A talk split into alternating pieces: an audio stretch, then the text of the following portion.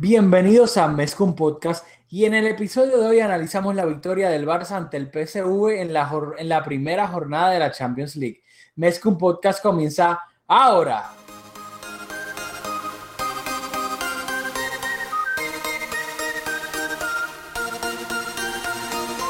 Kevin Roland, contigo empezó todo.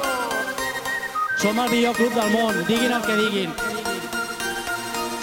Vinga i vinga Catalunya! Apreteu els cinc cinturons, que ens ho passarem bé.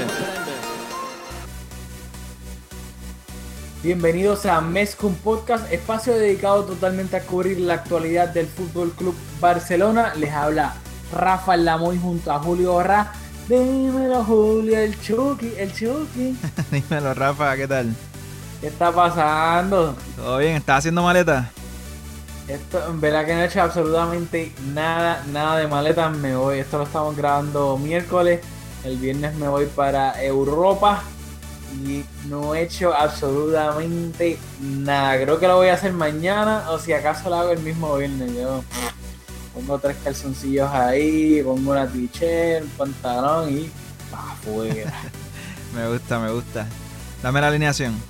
Se zumbó la alineación. Este martes el Barcelona recibió al PSV. Dije PSV en, en el intro, como quieran, en inglés es PSV Eindhoven.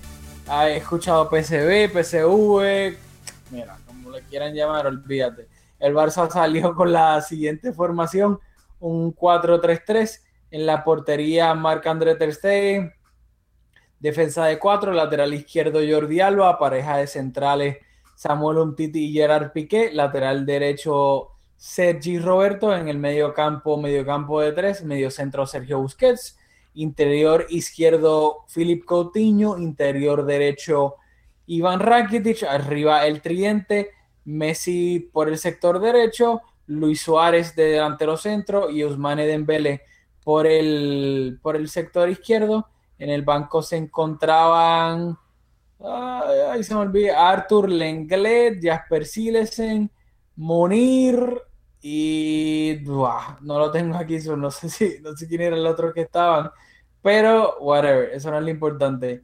Cuéntame, ¿qué, qué piensas de la, de la alineación de Ernesto Valverde ante el PSV? Bueno, pues el, en principio el 11 de gala, un partido en el Camp Nou jugando de local. Es importante sacar los tres puntos, así que eh, Valverde asumió este partido con la seriedad que, que, lo requería. Por eso estuvimos en desacuerdo en el último episodio que tú sugeriste descansar a Busquets en este partido, pero yo creo que Valverde hizo bien en ir con todo lo posible.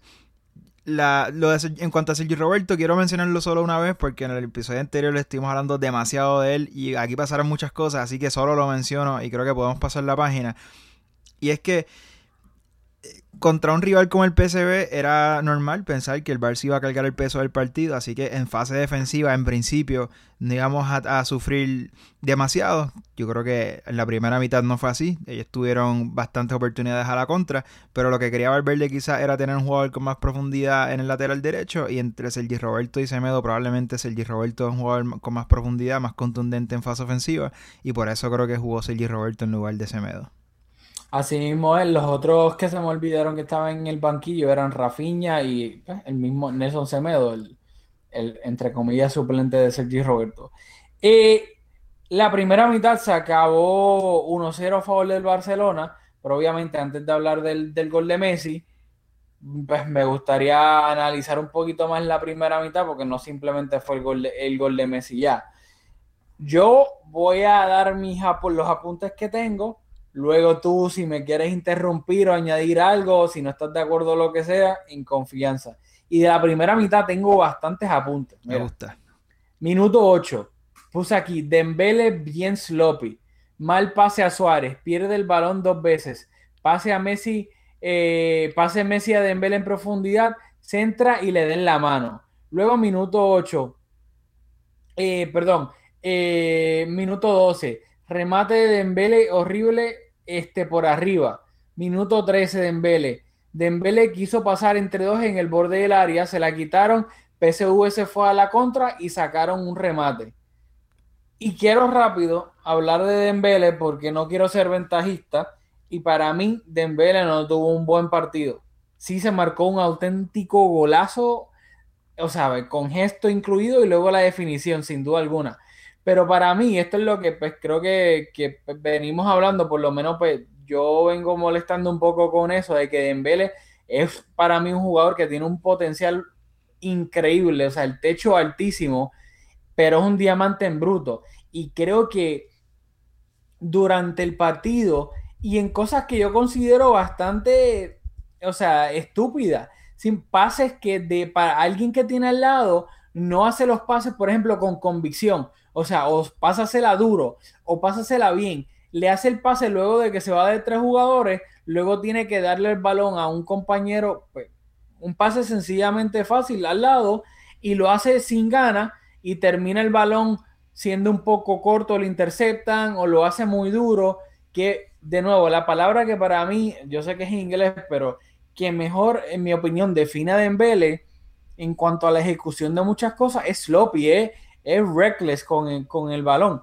Y creo que una estadística que lo, lo, lo, pues, lo valida es que el, el porcentaje de, de, acierto en los pases. De, acierto en los pases fue de 63% de Dembele. Y Dembele, te, con la palma de la mano, mira, hizo un pase a Rakitic, un pase a Busquets, cinco a Coutinho, cuatro a Suárez, cinco a Messi, dos a Jordi Alba, cinco a Sergi Roberto y uno a Untiti y dos a Piqué. O sea que no es una cantidad grandísima de, de, de pases que creo yo que para tener 63% de pase y, alguien dirá, no, pues olvídate, Dembélé es un delantero, ¿qué importa el acierto de pase, etcétera? Y sí, hasta cierto punto eso es verdad, pero el problema que veo es cuando son pases que luego dejan mal parado al equipo y el equipo contrario se puede ir a la contra y terminan mínimo sacando un remate, que sí, tal vez el PCB no sufra o no, ellos no logren capitalizar esas ocasiones, pero un equipo con más talento individual, si le das esas ocasiones, sí pueden hacerte mucho daño y más obviamente pensando en las eliminatorias de Champions. No sé si estás de acuerdo con, con ese assessment que tuve de Dembele antes de, ¿sabes? Quitando el gol. Yo, yo estoy de acuerdo. Eh, ciertamente estadísticamente fue el jugador que menos acertado estuvo al pase. Curiosamente, estadísticamente no se le acredita una pérdida de balón. Eh, eso está bastante curioso. No sé si, yo sé que tú tienes una fuente diferente a la mía. No sé si, si la fuente que tú estás mirando perdió balones, pero, pero estoy de acuerdo con ese assessment. Pero también creo que estuvo bastante valiente, la estuvo buscando en una primera mitad donde el Barça estuvo sin mucha creatividad de mitad de, de mitad de cancha para adelante. Estuvimos bien predecibles sin ideas, este, bien Messi dependiente, creo yo. Y Messi tampoco es que estuvo muy involucrado, pero las que tenía siempre actuando con peligro. Y yo creo que Dembélé en esas acciones que perdió el balón, particularmente en la que mencionaste que terminó con un tiro del PSV, por lo menos estaba intentándolo. No, sin duda alguna. Y es lo mismo que, que, hablamos creo que en el último o, los últimos dos episodios.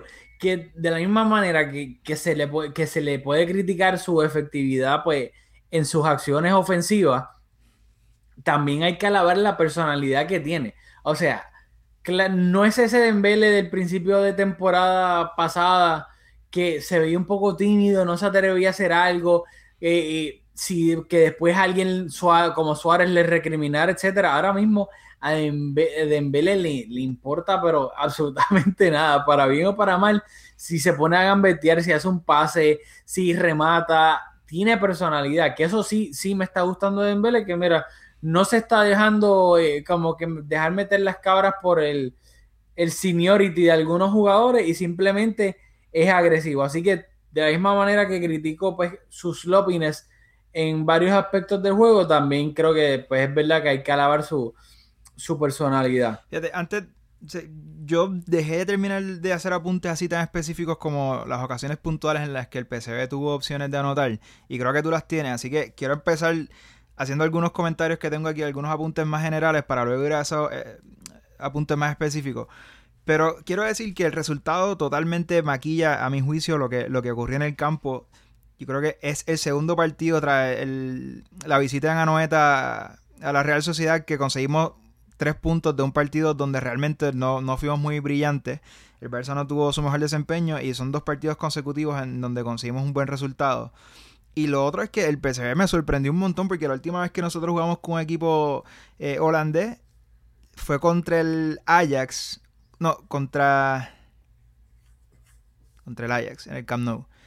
Y eso pareció un, partidillo de, de pretemporada. Y yo creo que jugamos contra un equipo bastante ordenado, bastante serio. Me sorprendió bastante la calidad que tenían. Eh, en el, contraataque nos hicieron bastante. No nos hicieron daño, pero siempre con sensación de peligro. Así que yo pensaba que iba a ser un partido mucho más plácido. Y esa primera mitad fue bastante. Nos, nos tardó entrar en partido. Sí, fue en fact, este, el Barcelona y el, y el PSV se han encontrado seis veces en, pues, en su historia. El Barcelona solamente ha perdido una de esas, la más reciente, fue un empate a dos en, Eindhoven en la temporada 1997-1998 en la fase de grupos de la UEFA Champions League. También estos dos equipos se encontraron en los cuartos de final de la Copa UEFA del 1996. El Barcelona eventualmente pasó a la siguiente ronda con un agregado de 5-4. Ahí tienen los fun facts del día. Y, de, hecho, hablando del buen rendimiento y de la racha en que venía el PSV, habían ganado siete partidos en todas las competiciones, así que era un partido que, un equipo que venía, ¿verdad? Con, buenos resultados acompañándolo. Perfecto. Luego acá tengo bastante, pues, algunos apuntes de la primera mitad y los quiero, los quiero mencionar, pues, porque quiero, pues, no quiero hacer un análisis superficial como otros podcasts por ahí. Quiero hacerle un poquito más detallado. Tengo acá, mira, minuto 15, Cou, obviamente, Coutinho, baila dentro del área, o sea, gambetea, centro bajo donde Messi y Messi remata alto. Una oportunidad creada, que obviamente, pues el remate malo de Messi. Luego en el minuto 17, un Titi bloqueó un remate de Luke de Jong dentro del área, que si un Titi no bloqueaba ese remate, era un remate que iba a entrar a, o sea, claro, un remate claro a portería y probablemente iba a terminar siendo gol. Luego en el minuto 19, pase filtrado de Messi a Suárez que remata, pero se le cierra el ángulo. Un pase filtrado espectacular de Messi. Luego en el minuto 30, buena contra y conducción de Dembele que gana falta en el borde del área. Y que vino después de esa falta en el borde del área, el golazo de Messi en el minuto 31 por encima de la barrera. El balón cada vez se iba alejando más de la portería y el portero del PSV, Suet, no tuvo nada que hacer para evitar el 1-0 y quería pues obviamente también de la misma manera que creo que estoy siendo justo con Dembele, o sea, criticándolo en lo que pienso que pues que debe mejorar, pero también dándole pues su mérito en las cosas que ha hecho bien y lo que hablamos en el minuto 30 fue una conducción de Dembele casi desde el medio campo, yéndose de varios jugadores del PSV hasta que le cometieron la falta en el borde del que eso fue una jugada individual de Dembele increíble. ¿Qué me tienes que decir del gol o de la jugada anterior de Dembele? Bueno, del gol, a veces siento que nos, repetimos un montón, algunos episodios se parecen y es que Messi sigue consistentemente haciendo jugadas extraordinarias, verse bien ordinarias, pero, ¿verdad? Para no repetirme y decir algo diferente, eh, lo de Chucky Lozano acostado debajo de, la barrera. Es que me dio tanta gracia porque obviamente todos hemos visto, creo que esta temporada de hecho contra el Alavés y la temporada pasada ante el, ante el Girona que Messi anotó un gol de, falta pasándole el balón por debajo de la barrera. Obviamente Chucky Lozano estaba al día con, con, la calidad que tiene Messi y la creatividad para y los pantalones para atreverse a hacer eso en un partido tan importante y literalmente se acostó en la grama para que no pasara y me dio demasiada risa. Creo que tú lo viste también. No, no, sin duda alguna, pero a mí lo que da risa es que yo en vivo no me di cuenta de, no estaba prestándole atención y luego Julio me dice como, loco, ¿tú viste lo que hizo el Chucky? Yo, ¿qué? No, mírate esto, se puso en cuatro detrás de la barrera para que Messi si la pateaba debajo no entrara y yo, ¿qué? Y me da risa porque viendo después el video que me trajo Julio en, fe, eh, mire que en Facebook, en Twitter, el Chucky se pone detrás en cuatro como un perro, detrás de la barrera. El árbitro le dice como que mira que entonces ahí, loco, párate, o sea, párate ahora mismo. Y después como que él se queda como que un in-between y como que no está en cuatro, pero se queda como que arrodillado tratando y como un idiota así detrás de la barrera y Messi como que la pasa por encima de la barrera, eso se ve más gracioso todavía con que loco que tú haces ahí abajo haciendo el, ¿sabes? No seas idiota. Yo nunca he visto algo así. So, estuvo bastante, bastante curioso eso que sucedió. Luego, un resumen de la primera mitad. El Barcelona iba ganando 1-0. Total de remates, el Barcelona tenía 13, el PSV 6. De esos 13 del Barcelona, 4 fueron eh, entre los tres palos, 6 fueron fuera de la portería y 3 remates fueron bloqueados por la defensa del PSV.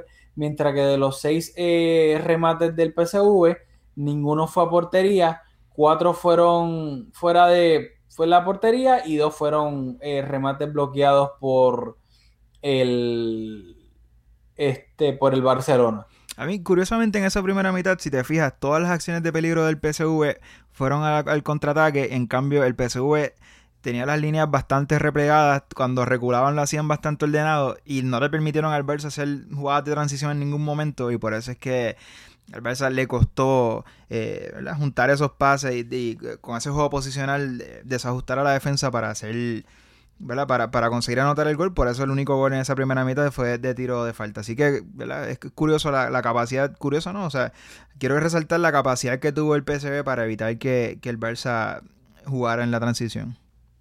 No, sin duda alguna, y creo que también es el que recalcar lo del, del PSV, que que fue un equipo bien compacto, cerró las líneas en, defensa y cuando tuvieron la oportunidad eh, iban, se iban a la contra y, te daban esa de esa, sensación, esa sensación de peligro. Tal vez no se terminaba materializando, pues eh, por la falta de, pues, de, talento de cracks mundiales en ese sentido. Pero se veía un equipo organizado, que defendía bien y cuando tenían espacio, o sea, el Barça se veía que, pues, pasaba puro entre comillas y el Chucky, o sea, yo, yo lo admito, o sea, el Chucky yo lo he visto en contadas ocasiones con la selección de México y si acaso uno que otro partido del PSV, o sea, que lo puedo contar con una mano. No es que yo veo el Chucky todas las semanas ni nada. Sabía que era un jugador rápido pero no es hasta que tú lo ves en un pique con otro jugador que yo considero de los más rápidos del mundo como Jordi Alba y le termina hasta ganando el pique. Ahí fue que yo dije, ¡eh, diablo! ¡Qué aguacero! Yo dije, ¡eh, diantre! Está rápido. Habla de la influencia del trap. Yo creo que nunca habíamos hecho un diss a otro podcast. Hoy veo muchas referencias del trap como están influyendo en tu. Yo creo, que tú estás ya en vacation mode. Otra cosa que quiero decir eh, ¿Verdad? Que hemos hablado, hemos hablado bastante bien del planteamiento del PSV, hablar del, del entrenador Van Bommel que jugó en el Barcelona y eh, ganó una, una, liga de campeones eh, eh, con el Barça, creo que fue titular ese partido sobre Iniesta y si no me equivoco, cuando estaba viendo el partido contra Iván Bommel, pensando en que Valverde, ¿verdad? Todo parece indicar que esta va a ser su última temporada y que no va a renovar y que quizás, ¿verdad? Como un posible candidato Van Bommel para, para ser técnico del Barça y luego estaba leyendo que, esa, esa pugna que tenía Van Bommel con Iniesta por, la titularidad y, luego un partido en donde se entraron a patadas de Holanda contra España, creo que no tiene la mejor relación con, el club y creo que no, está siendo considerado como un posible candidato a, ser técnico del Barça. Oye, pero hablando un poquito más de, pues de, de análisis táctico, no sé si viste las fotos o los videos de Van Bommel ¿No se te ve como que la cara un poquito estirada? ¿O soy yo? Van se ve mejor ahora que cuando era jugador. Exacto. Eso te iba a decir, se ve más.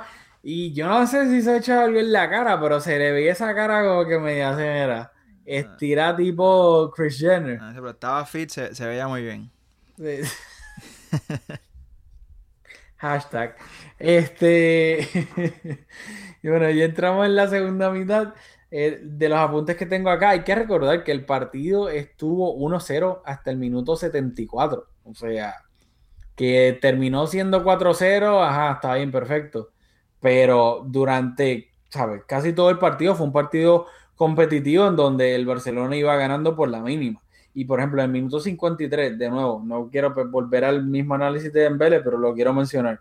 Buen Dembele en el borde del área, gambetea y todo bien, pero luego la pasa mal, el PSV intercepta, se va a la contra y termina con un remate del Chucky Lozano, que es un remate malo, pero termina con una contra peligrosa del PSV. Te pregunto, Ah. ¿verdad? ¿Quién tú responsabili- re- responsabilizas por el... Yo no quiero decir mal partido del Barça, pero, pero ciertamente fue un partido regular. ¿A quién tú responsabilizas? ¿A quién quieres señalar como, como un jugador que estuvo, que su desempeño fue deficiente? Yo, tengo uno en mente. ¿Quieres, si quieres te lo doy a lo que lo piensas. Pues yo honestamente es que no puedo poner, ¿sabes? No puedo poner my finger on it porque, a ver, PSV estaba replegado bien y no sé quién tú vas a decir, Coutinho. No, no, eh, voy a machetear el nombre, pero Bergwijn, que, que creo que anotaste, tuviste un apunte que tuvo un uno, en la primera mitad, un uno contra uno contra Sí. Piqué, que lució bastante mal, le pegó colocado al segundo palo y falló por poco. Pero a mí me daba la sensación de que por la banda izquierda en ataque, por la banda que defendía Sergi Roberto, eh, siempre se mostraba con peligro y yo creo que eso fue... Eso provocó que Sergio Roberto no tuvo mucha profundidad ofensivamente. Creo que de los dos laterales eh, vi más adelantado y más involucrado en fase ofensiva a, a Jordi Alba como es habitual, pero a Sergi Roberto ciertamente pues también se le da bien a- aportando en fase ofensiva y yo creo que, que a- faltó eso, faltó un poco más de, de- profundidad de los laterales porque el, el juego estaba bastante, como dices, la- las líneas del PCB estaban bien juntas y faltó eso, faltó amplitud y creo que Sergi Roberto en ese sentido pudo haber aportado un poco más. Qué bueno que lo dijiste porque ya, y esto no está planeado por si acaso, para que después no digan que yo soy el hater de Sergi Roberto o algo así, aunque lo digo sin pelos en la lengua. Le ha ocupado el trono que tenía Javier Alejandro Macherano en mi corazón. Este, bueno, voy a seguir. Luego, en el minuto 55, quiero resaltar a Suárez, que buen partido, llegó hasta la línea de fondo, tiró un centro eh, al punto penal, encontró a Coutinho y Coutinho le pega de primera y la manda por encima de la portería, que obviamente si lograba hacerlo iba a ser un golazo. Y luego en el minuto 58, un remate de Coutinho, de esos que saca de la nada el segundo palo para marcar ya su famoso gol tipo FIFA, pero el portero del, del PSV, Soer, eh, hizo un auténtico parado.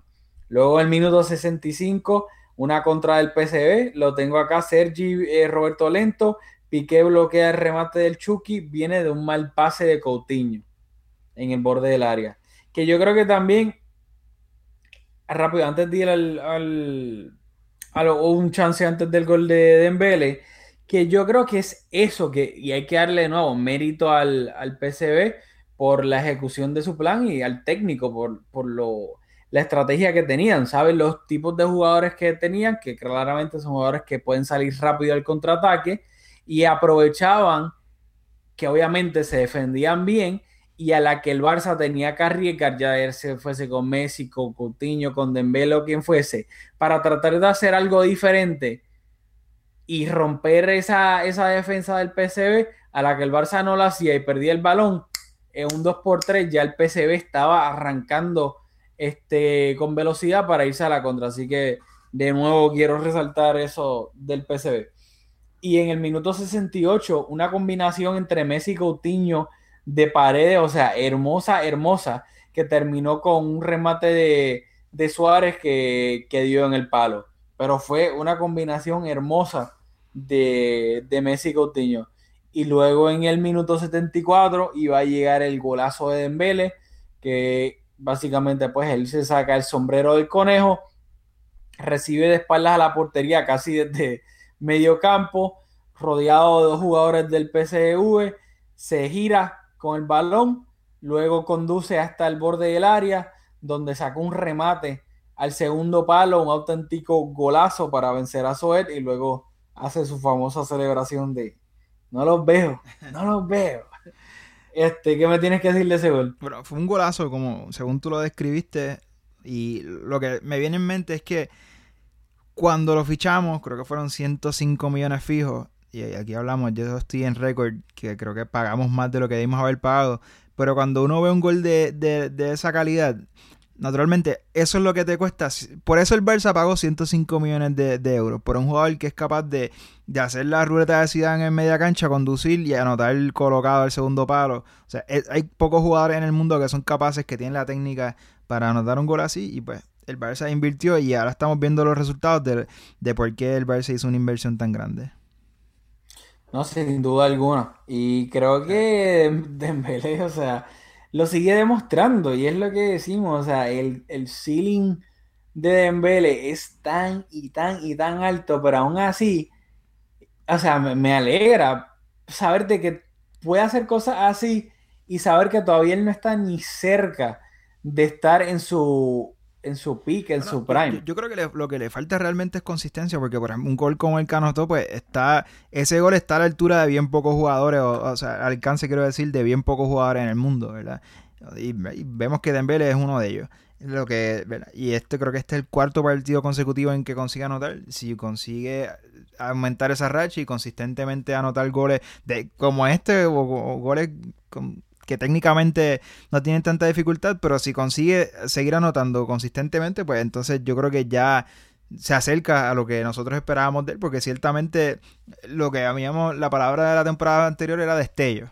O sea que sabemos la calidad que tiene. Lo que pasa es que hacerlo todos los partidos como lo hace Messi, Cristiano, Griezmann y otros jugadores de nivel top, pues es lo que los separa a Dembélé de estar a ese nivel. Eh, Griezmann todavía no está en la mesa de Cristiano y Messi. Eh, este, eh, chaval, este chaval, este chaval. Eh, la ignorancia es atrevida. yo creo que lo que le pasa a Dembélé es eso que que claramente se nota que le va a costar pues un, pues, un poco más adaptarse al, a la filosofía del Barcelona en cuanto a la elaboración del juego. Cuándo desprenderse del balón, eh, cuándo tocarla de primera, cuándo este, jugarle en largo, en corto, cosas así. Que ahí se nota pues, que, que le está tomando un poco más de tiempo, pero en cuanto obviamente a la calidad individual que tiene, eh, creo que, ¿sabes? José Feliciano no puede. Otra cosa que te quería comentar, y que, es algo que hemos hablado aquí, pero lo hemos hablado más en privado, pero estoy en récord aquí diciéndolo al principio de la temporada en cuanto a Vidal y en cuanto a Dembele, realmente lo enlaza a los dos. Y es que los, todos los minutos que tuvo Paulinho la temporada anterior eran minutos de Dembele. Y estoy, de nuevo, me repito porque estoy en récord diciéndolo aquí cuando fichamos a Vidal. O Paulinho jugó porque Dembélé estuvo lesionado por buena parte de la temporada. Y luego se ganó la confianza de Valverde y por eso es que tuvo tanta continuidad. Ahora con, con, con, con Dembélé recuperado y jugando al nivel que esperábamos de él, pues entonces ese cuarto mediocampista pues ya no tiene, ya no tiene espacio en el equipo.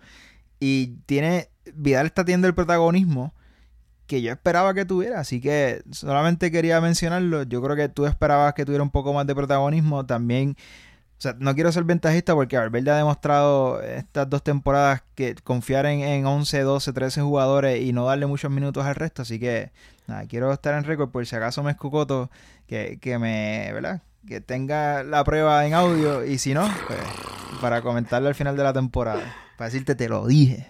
Ok, ok, ok. Ok. bueno, este, seguimos.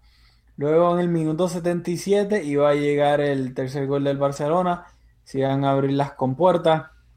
Una gran jugada colectiva del Barcelona. Eh, no sé cuántos pases hubo. No sé si fue en este o en el, o en el próximo gol. Eh, pero como quiera, un pase de primera eh, por, pues, por el aire de picado de Rakitic y Messi de primera, que este gol entre todos, entre comillas, se ve tan sencillo, pero es tan difícil definirla como lo hizo Messi. De primera al segundo palo y vi una repetición en cámara lenta que hasta fue como con, con obviamente fue con el borde interno, pero fue con, con los dedos del borde interno, ni siquiera fue con la parte del medio. O sea, fue tan sutil el remate de Messi para el segundo palo como tipo billar, le dio ahí y la bola o sea, cogió la curvita que para mí también fue un golazo, que la mayoría de la gente no va a decir que es un golazo, pero, para mí la definición fue espectacular de ese gol. Sí, fue un buen gol colectivo. A mí, o sea, luego, como hemos mencionado, un partido bastante serio del PSV. Eh, ciertamente hubo un desgaste y el Barcelona consiguió capitalizar ese, en ese desgaste. Y creo que en rueda de prensa, eh, que, no quiero decir Valverde coincide conmigo, mejor yo coincido con Valverde y creo que hizo hincapié en lo mismo, en que luego el, o sea, el PSV al final del partido pagó el precio del partido serio que habían estado haciendo, un partido tan exigente, pues cuando ya te ves abajo en el marcador 2-0, deja espacio a que, a que te, pasen estas cosas. Así que yo creo que esos dos goles maquillan el resultado y son producto del desgaste de, del partido que venía haciendo el PCB. Que corrió más que el Barça, creo que corrió en total 6 kilómetros más que el Barça colectivamente, que tampoco es tanto cuando lo distribuye en 10 jugadores de campo, pero, pero sí, ciertamente hubo un desgaste. Bueno, luego del tercer gol del Barcelona iba a venir el Momento estúpido de un Titi, que ya tenía una tarjeta amarilla en el minuto 81, cortó una contra del PCB, eh, se quedó en el medio del Chucky Lozano y obviamente lo derrumbó. El árbitro le mostró, la, le mostró la segunda tarjeta amarilla y por ende lo expulsó, por lo que se pierde el partido de la segunda jornada de la Champions contra el Tottenham en Wembley. Y entonces Valverde se vio obligado a darle minutos a Clemón Lenglet. Eh, salió Coutinho, entró Lenglet y creo que si no me equivoco, que me puedo equivocar, son los primeros minutos de Lenglet en, en la liga, ¿sabes? Esta temporada de entre liga y Champions. Yo no recuerdo haberlo visto en la liga, ¿sí? no, recuerdo, pero sí, ciertamente entró, ha tenido pocos minutos y fue bastante evidente, entró un poco nervioso. Creo que una de las primeras acciones que tuvo no recuerdo si perdió el balón en un pase o, se, no recuerdo, pero se le vio bastante nervioso en cuanto a la tarjeta roja de un Titi. Un Titi es un jugador que hemos visto que tiene la capacidad de ser consistentemente, estar posicionalmente en el lugar correcto. Un jugador, yo lo considero un, defensa central inteligente, pero también es capaz de tener estos despistes.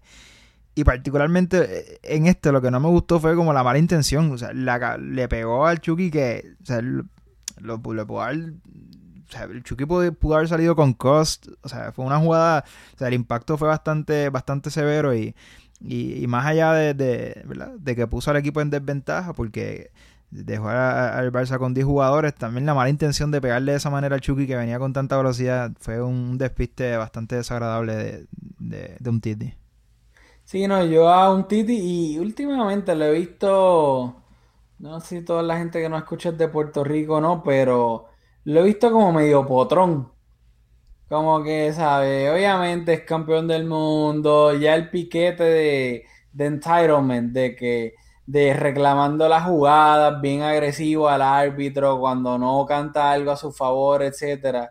Así que nada, como medio hothead también. Sí, no, está. No, un poquito quiero flex un poco, pero nuestra audiencia está en Puerto Rico, hispanoparlantes en Estados Unidos, en Centroamérica, en Europa que estaban bastante bien distribuidos. Y quiero, y quiero aprovechar el momento porque creo que al comenzar la temporada hubo como un... yo siento bastante... Se reflejan en, los números de nuestra audiencia que va creciendo, la, se siente la comunidad más grande, más engagement. Y yo creo que nunca nosotros empezamos y quizás hicimos un intro en la, en la primera temporada. Esta ya es la tercera y como que me gustaría tomar dos segundos para hacer el breve comentario de de darle la bienvenida a nuestros nuevos oyentes porque, como dije, me, estoy repitiendo, pero la audiencia ha ido creciendo poco a poco y pues agradecerle a todos los que nos escuchan semana tras semana y, bienvenidos a este espacio. Nele, se me salió una lagrimita y todo. Este, no, no, para, de broma. Este, tiene la razón, o sea, nosotros cuando empezamos esto pensábamos que nos iban a escuchar dos o tres gatos y, y pues poco a poco eh, durante estos tres años, pues cada año sigue creciendo pues, la comunidad más y más y más gente nos sigue escuchando pues, de todas partes. Así que gracias por perder 40 minutos de su vida escuchándonos hablar del Barcelona. En verdad que we appreciate it. Eh, dicho eso, nada, rápido, lo, los únicos minutos le busqué aquí por encimita rápido. Me puedo equivocar, pero creo que no los únicos minutos que Dembélé había disputado esta temporada había sido Lenglet. de su eh, Lenglet, perdón. ¿Qué yo dije? Dembele. Pero ahorita yo Eh, dije eh, PSG, perdón. así que estamos... estamos el inglés. Son las 12 de la mañana, o sea, tienes un break. Y hoy fue un día, pues yo trabajé, por estuve ahí una buena vida. Este, el inglés solamente había disputado minutos contra el Huesca en la liga. Entró de- por un titi en el minuto 65 y ya ese partido estaba como 6-0, 6-1 o algo así. Así que claramente el inglés no ha tenido minutos esta temporada. Sin duda alguna, pues creo que Valverde debería. Este fin de semana jugamos contra el Girona. Debería empezar a darle minutos, ya que el inglés va a ser el titular central en Wembley contra el Tottenham, pues, porque un Titi va a estar eh, suspendido. Yo, yo no Pasa- recuerdo el resultado del Girona en el Camp Nou la temporada anterior, pero eh, partido complicadísimo en Girona. Yo no, no estoy al tanto de su, de su situación con tantos jugadores cedidos, cuánta continuidad han tenido, pero recuerdo que la temporada pasada en Girona fue un auténtico infierno. Bueno, pero esta vez va a ser en el Camp Nou y el, y el partido de vuelta va a ser en Miami. Eh, así que nos vamos para Girona. Eh, luego de eso, en el minuto 83 iba a salir Dembele, iba a entrar Artur Melo y en el minuto 85 iba a salir Iván Rakitic e iba a entrar Arturo Vidal, así que de Valverde básicamente cambió jugador por jugador, perdón, lo que hizo fue pasar, eh, subió a, Dios mío, no, cambió lo, estábamos jugando con 10 jugadores, se me olvidó por completo, pero básicamente obviamente Messi y Luis Suárez arriba y lo que hizo fue cambiar de interiores. O sea, Arturo Vidal y Artur pasaron a ser los interiores del, del Barcelona, que obviamente pues no teníamos un extremo izquierdo, así que básicamente era un 4-3-2. Bueno, y, Y- algún comentario sobre el Melo. Ajá. Y es realmente injusto con, con él y con, y con Vidal sacar conclusiones porque siempre entran cuando el partido ya, ya es otro partido y entran con un rol bien específico, en este caso de, de matar el, el- el partido y, y terminar, ¿verdad? defender esa, esa, esa ventaja que realmente nunca estuvo en peligro. Pero aquí cuando hablamos, cuando lo fichamos y hablamos de él por primera vez, hablamos de lo conservador que era, que, que era un jugador que, que, arriesgaba- que no arriesgaba mucho, que hacía demasiados pases hacia atrás y en este partido... Lo vimos nuevamente, eh, hasta me molestaba incluso en, las pocas ocasiones que, que tuvo, que la recibió todo el tiempo pasando el balón hacia atrás y algo que, que lo va a limitar. Es un jugador que tiene una capacidad increíble, que podría aportar muchas cosas, pero si no corrige esa tendencia de, de, de pasar el balón hacia atrás, le veo pocas posibilidades de triunfar en el Barça.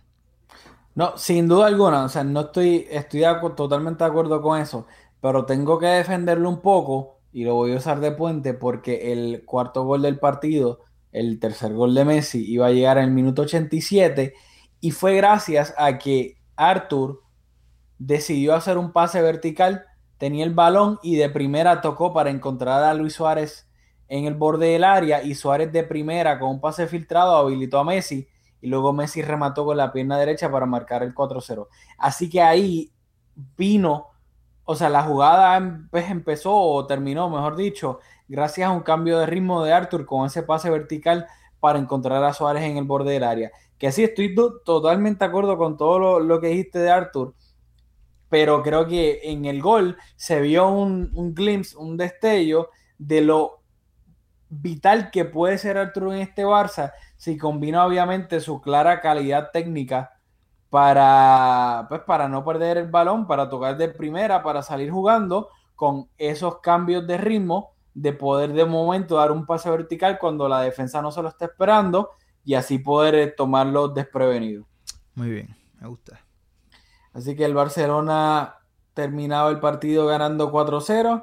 Hat-trick de Lionel Messi, que ahora mismo tiene 103 goles eh, en toda su carrera en la Champions League.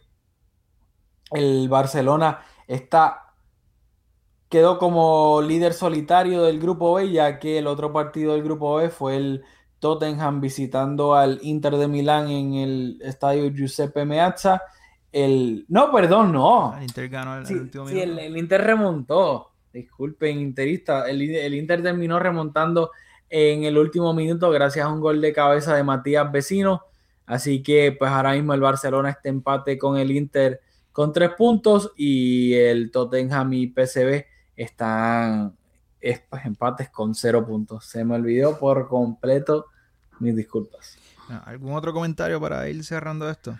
No, nada, recuerden que el próximo partido del Barcelona es este domingo en el Camp Nou contra el Girona. También recuerden que este podcast es auspiciado por Conitos by La Bodeguita, localizado en Guaynabo, Puerto Rico. Ahí pueden pasar a lo que sea, darse una cervecita, fumarse un cigarro ahí al lado, comer. Tienen los juegos de fútbol del Barça, todo lo que sea.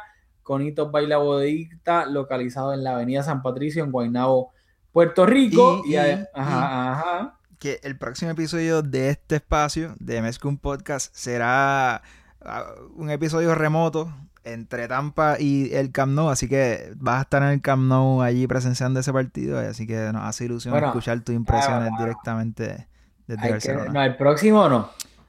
El próximo es contra el Girona y yo voy a estar en Portugal para eso. Es Luego, a mitad de semana, el Barcelona juega contra el Leganés y yo voy a estar en Madrid. Voy a tratar de ir a ese juego. Ojo, ojo, voy a tratar de ir, pero no aseguro nada. Hay que si voy es el martes, voy a ver el Wanda contra el. Eh, voy al Wanda a ver al Atlético. Muy bien. Eh, y entonces, el próximo sábado, luego de eso, es que el Barcelona recibe en el Camp Nou al Athletic Club. Y a ese sí es que voy a estar en ese partido. Así que los próximos tres partidos voy a estar en Europa. No se preocupen, va a haber podcast. Va a ser pues obviamente un poco diferente, no va a ser tanto back and forth, pero los vamos a saltar como pan caliente con mantequilla. Así que nada, no sé si tienes que decir algo, si no nos despedimos. Hasta la próxima. Yo creo que eso es todo. Si te gusta nuestro contenido y nos quieres apoyar, por favor déjanos un review de 5 estrellas en iTunes, ya que de esta manera Mezcum Podcast le saldrá a más personas en su feed y así nos ayudan a que la comunidad de Mezcum Podcast siga creciendo.